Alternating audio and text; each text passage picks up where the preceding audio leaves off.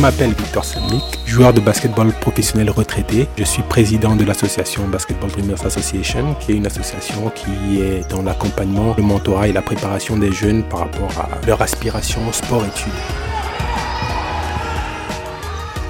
On est là aussi pour accompagner les parents, pour conseiller, pour qu'ils puissent faire de meilleurs choix pour euh, leur futur.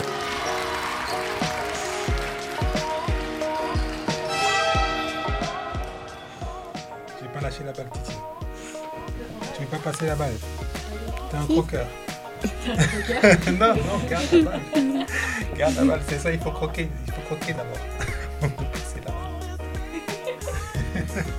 Mais non si. Regarde. Garde, garde, garde.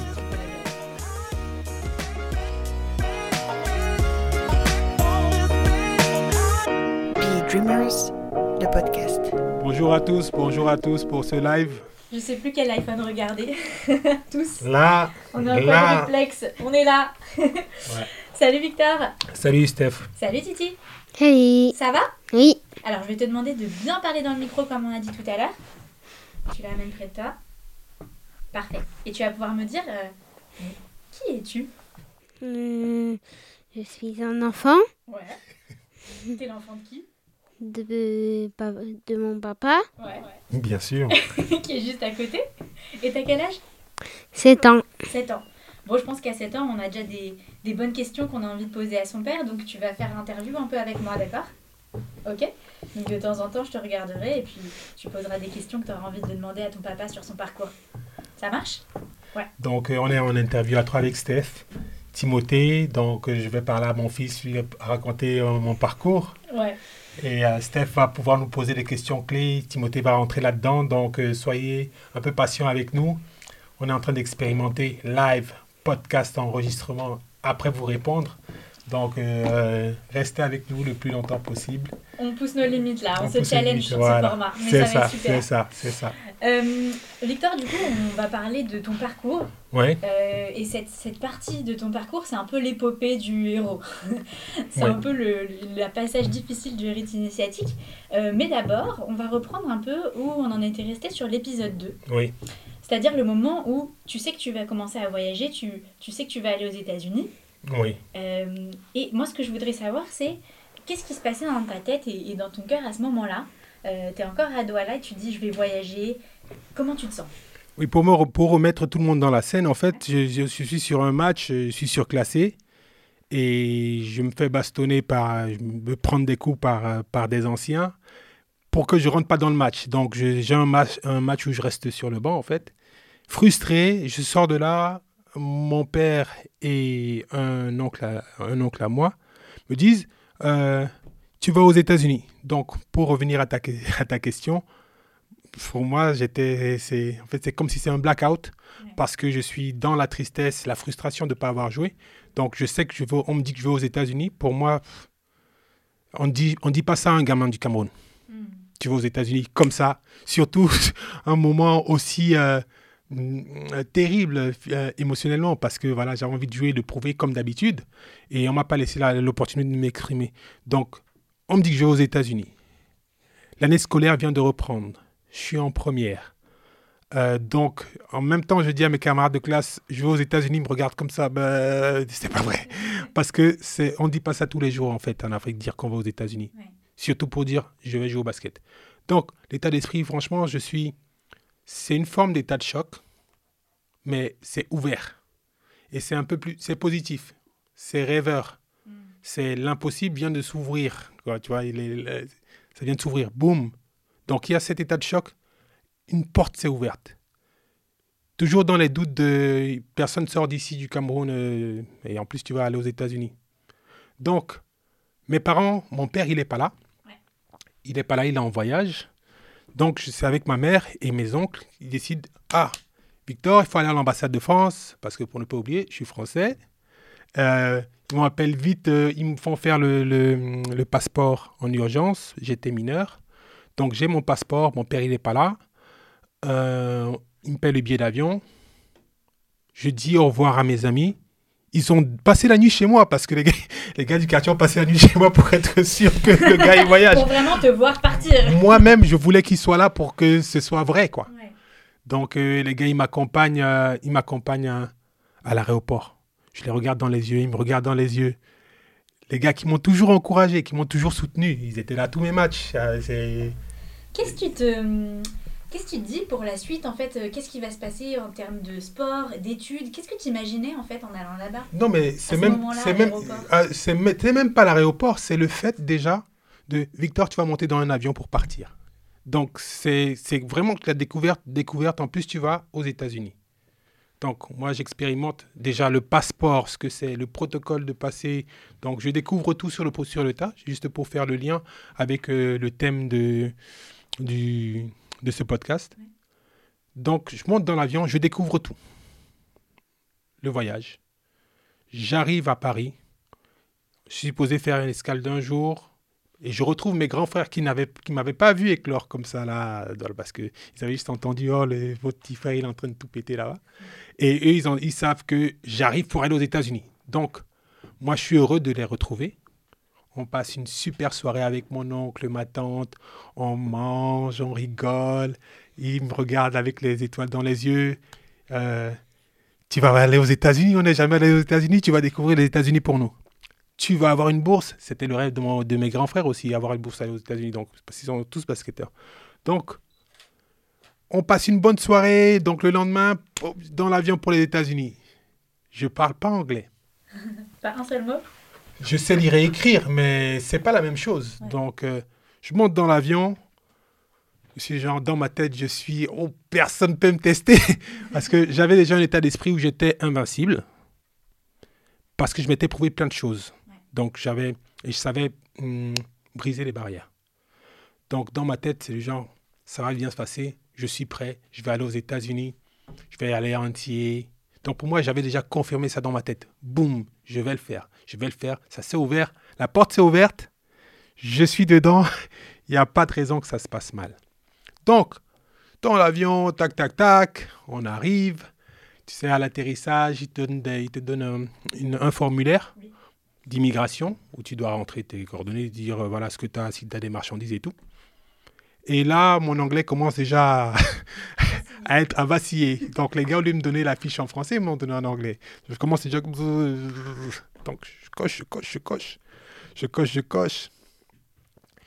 Donc, on a atterri à l'aéroport de Dallas, à Washington. Euh, ma famille d'accueil était supposée m'attendait.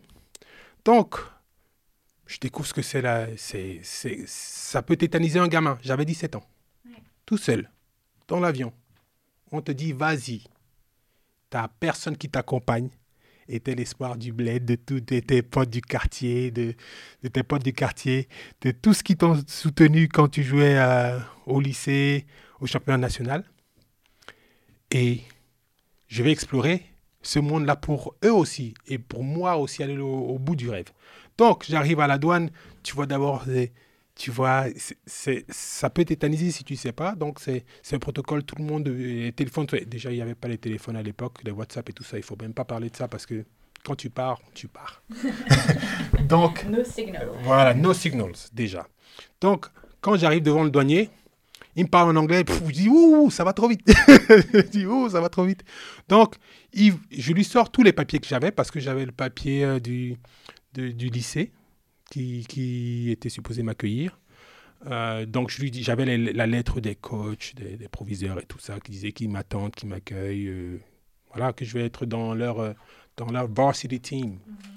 Donc, euh, donc, le gars, il voit en fait que ce gamin, il va en sport-études. Il me pose des questions, mais moi, je ne comprenais pas. Hein, je comprenais vraiment pas. On me dit, tout est bon, j'ai le passeport français. À l'époque, avec le passeport français, tu pouvais rester six mois sans visa, en fait. Ah, ok, je savais pas. Ouais. Voilà, donc ce qui fait que par rapport aux informations que les gens donnent souvent aux gamins, c'est clé de, de vraiment s'informer, de savoir comment ça se passe. Ouais. Donc, parce qu'il y en a beaucoup qui vont en vacances et après restent là-bas et puis ça se passe mal. Donc, boum. Moi, dans ma tête, je sais que j'ai six mois. C'est normal, je suis français. Je passe. Euh, j'ai les papiers, même de Georgetown qui dit on l'attend. la famille d'accueil. Tu as la lettre de, de, de commitment pour le lycée. Donc, pour moi, je suis confiant. Le gars, il je vois comment il commence à bouger la tête, il commence à s'agiter. Et parce que j'arrive pas à répondre. Ouais. Et le gars, Il prend son téléphone, il prend le papier, il appelle le coach euh, du, du lycée. Ouais. Parce que moi, il n'arrive pas à comprendre mon franc-anglais. mon franc-anglais, je parlais franc-anglais pidgin. On appelle ça pidgin. Donc, euh, il en fait, il appelle le coach du lycée. Lui dit, il y a un gamin ici, il s'appelle Victor Sanik, il a, voilà, le, donc, euh, qu'est-ce qui se passe, qu'est-ce qu'il fait, qu'est-ce qu'il va faire ici? Parce que le gars, je pense qu'il faisait que me demander pourquoi je venais et combien de temps je restais. Oui, c'est les questions C'est les classiques questions hein. c'est les tu questions sais pas. quand tu sais pas et en plus tu comprends pas bien l'anglais et que tu es tout seul. Ouais. Donc, je vois que le gars, il s'énerve au téléphone. Je comprends pas, il s'énerve au téléphone. Je dis, oh là là, je regarde, je dis, oh là là, qu'est-ce qui se passe là? Ça sent pas bon. Il revient, des militaires viennent avec un chien. Ils me, ils me prennent, ils me mettent les menottes. Ils me- Le choc Le choc Genre, euh, ils me disent, c'est quoi ta valise? On va prendre ma valise. Ils me ramènent directement dans une salle et ils me font remonter dans l'avion, le prochain avion. Donc, mais entre-temps, il a écrit un truc sur mon passeport. Il m'a dit, OK, OK, but you have to go back to France. You have to go back. OK, OK. Donc, il a écrit sur mon passeport. Mon tête, je me dis, mais c'est quoi ce truc? Donc, C'est quoi ce cauchemar? déjà, c'est quoi ce gros cauchemar? Ce gros cauchemar. Moi, invincible, Dieu m'ouvre toutes les portes. Qu'est-ce qu'il est en train de me dire? I'm a good guy. Je me donne à fond. Donc, déjà, état de choc. On m'a jamais ar- arrêté. Les gens te regardent comme si tu un voleur. À 17 ans. Tu te sens dans... Au fond du seau. On te remet dans l'avion, tout le monde te regarde comme quoi, lui, il a encore fait quoi? Oh, oh, les blacks encore, oh, oh, oh, trafiquant et tout. Donc, tu n'imagines même pas. Et moi, dans ma tête, je viens de loin. Je viens du Cameroun. Des gars ont mis trop d'espoir sur moi. Moi, je suis l'espoir des gars. Je suis l'espoir de moi-même par rapport à mon rêve. Et boum, dans l'avion, tout le monde me regarde bizarre. Les gars me disent non, non, c'est le protocole, tranquille. Les, les, les, euh, le staff euh, du vol, du vol retour, parce que j'ai même pas fait plus de deux heures aux États-Unis. Boum, boum. Donc moi, j'arrive là-bas l'après-midi, me remettent dans l'avion, je reviens sur Paris. J'appelle mon frère. Il me dit C'est comment les États-Unis? L'air l'air des États-Unis, gars, t'es un stétoile et tout. C'est frais quand tu vis notre rêve et tout.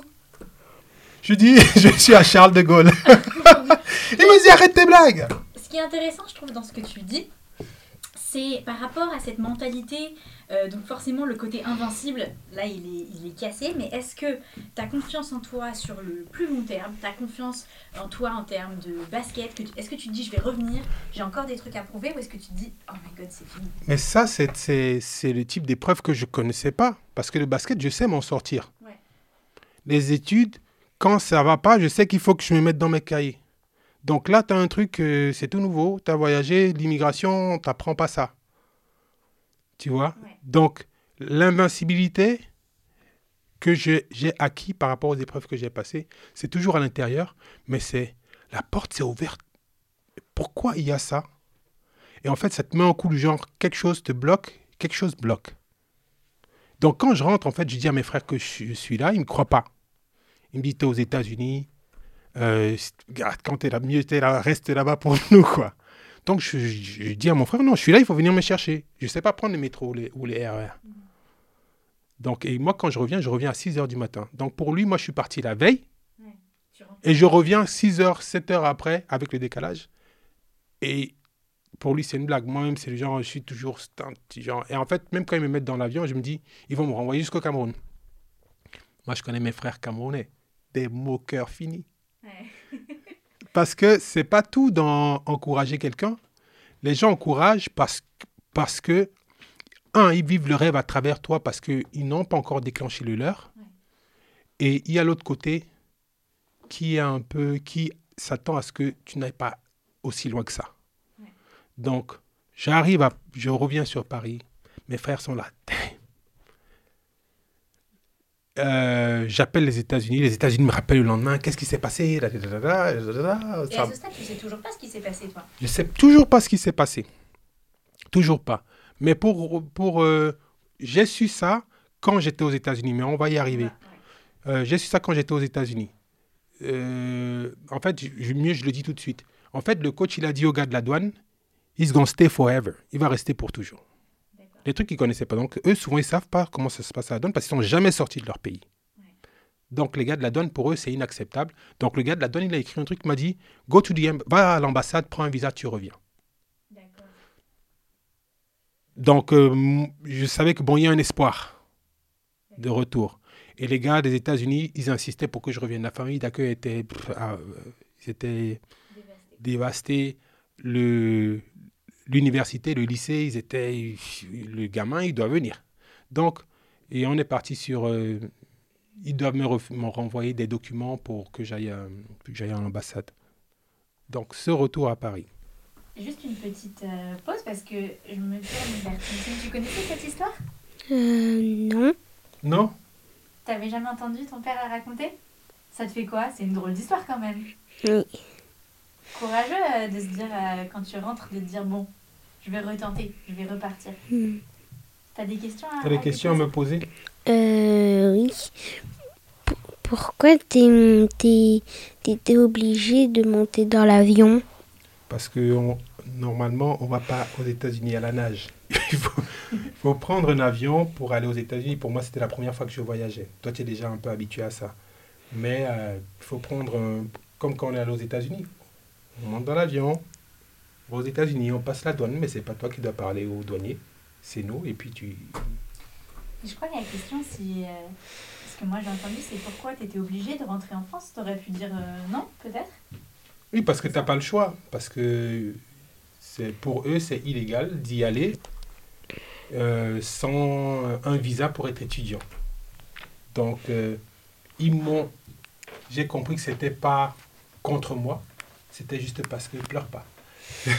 c'est juste Non, parce que j'avais un truc pas- dans l'œil. Tu t'as failli me faire pleurer. Euh, voilà. Calme-toi, Titi. Donc, euh, c'est juste parce qu'ils savaient que j'avais les bonnes intentions, mais il fallait que je fasse les choses euh, de la bonne manière, que je respecte le protocole. Donc, pour aller à l'école aux États-Unis, j'espère que tu vas y aller et aller très loin. Il faut, faut faire son visa pour être étudiant. Tu ne pars pas en vacances et tu restes.